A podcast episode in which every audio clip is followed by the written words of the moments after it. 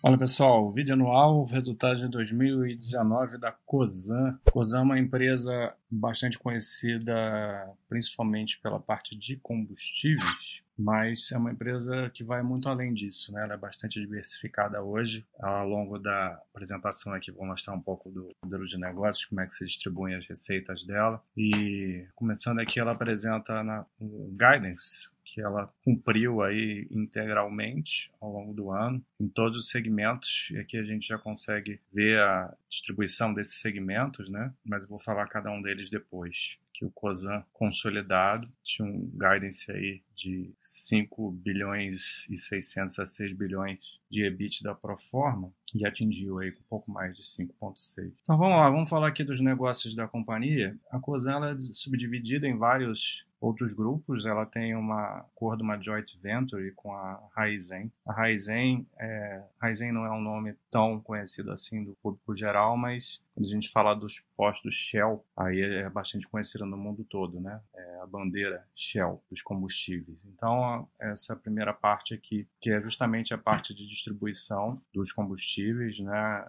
Competindo aí com a Ultrapar e a, e a Petrobras distribuidora.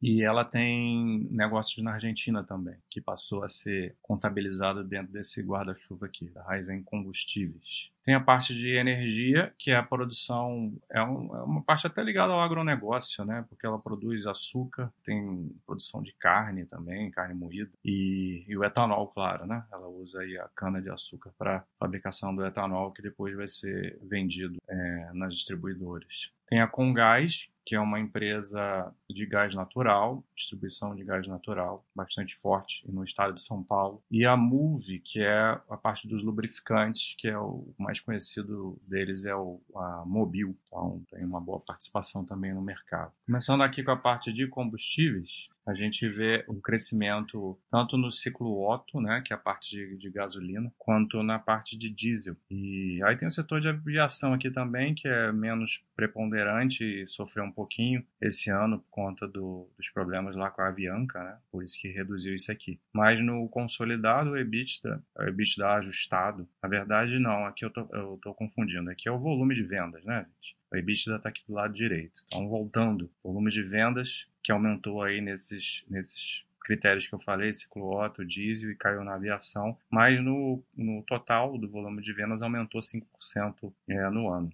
E aqui, finalmente, o EBITDA de 2019, a gente vai falar aqui só do resultado ajustado, né? Porque tem muitos tem não, não recorrentes, tem a parte de IFRS 16 que a gente sempre tenta tirar porque entrou em vigor no ano de 2019, então a comparação com 2018 se torna injusta, uma vez que o IFRS 16 aumenta o EBITDA e reduz o lucro líquido. Mas o EBITDA ajustado, mesmo assim, teve um aumento de 4% em 2019, ficando em 2,8 bilhões aqui da parte de combustíveis.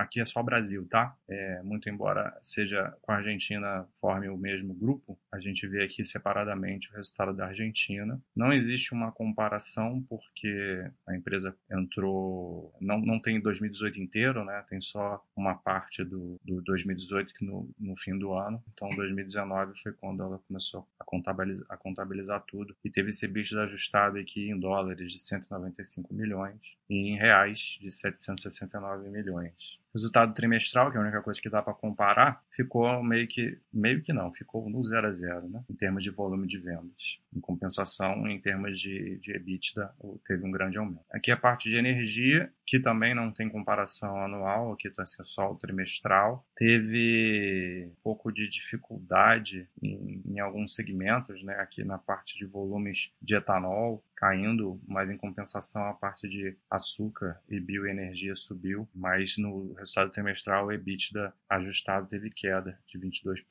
com 628 milhões aqui a parte só do trimestral. Aqui o Congás, resultado um pouquinho menor, né, de volume em 2019, nada demais, é uma queda expressiva. E, em compensação, a gente teve um, um, um operacional muito bom, um aumento de 16% no EBITDA normalizado ajustado. Então, muito embora tenha tido problemas com volume, o, o EBITDA foi muito forte. Principal, é, ela vende gás para vários setores né, da, da, economia, mas a parte industrial é a parte mais, bem mais relevante com, comparado com setores residencial e comercial. A parte de lubrificantes é uma parte menor, né, tem um percentual do EBITDA menor, mas vem aumentando bem, 35%.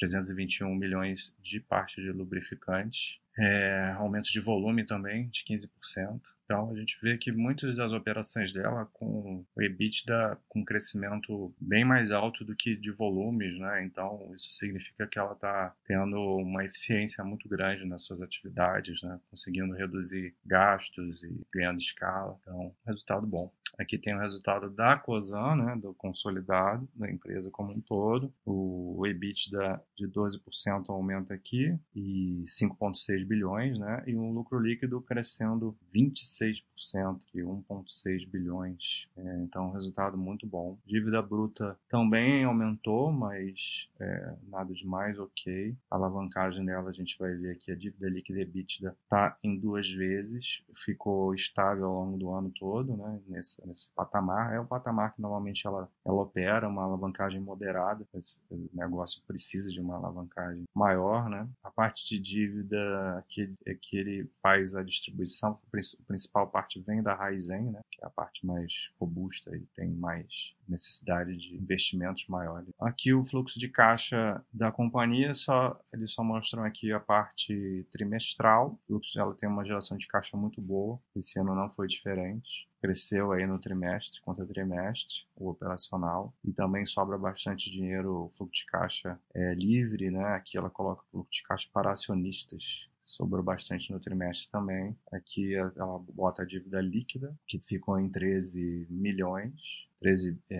bilhões, e aumentou um pouquinho em relação ao trimestre anterior, final do ano passado. Então é isso, resultado bem forte da COSAN esse ano, uma empresa que nos últimos tempos tem se tornado é, mais forte, mais estável, mais consolidada, mais confiável também. Tanto é que vem entrando, entrou no radar de muita gente aí que acompanha no site, né? E realmente o resultado desse ano foi muito bom, principalmente pensando no cenário é, de combustíveis, né? A gente vê as empresas, os principais players sofrendo com várias questões relacionadas à parte de combustíveis, mas é, isso é uma vantagem que eu vejo na COSAN, porque ela tem uma diversificação do seu, dos seus resultados operacionais, né, atuando em outros ciclos de negócio que podem dar para ela uma forma de mitigar, às vezes, resultados ruins que possam vir de um ou outro. É tudo bem, a, a, quando a gente olha as outras empresas também existe isso, né? Mais uma vez, tentando comparar, difícil comparar, porque cada uma tem especificidades diferentes, mas a Ultrapar também tem diversificação de receitas, mas ela depende muito do, da parte do, do de, de, distribuidora de combustíveis, né? Então, e mais uma vez, não dá para comparar muito, porque a Ultrapar passou por uma questão que as pessoas chamam de tempestade perfeita, porque todos os seus modelos, praticamente todos os modelos de negócio dela, sofreram alguma questão pontual, não recorrente, muito forte, etc. Mas enfim, é, é, a gente está falando da COSAN aqui, né? o resultado da, da Ultrapar já foi até feito aí o vídeo. E, mas é só para a gente ter uma, um grau de comparação, né? De como que o resultado foi bom da empresa quando a gente compara negócios mais parecidos com dela. Então é isso. Um abraço a todos.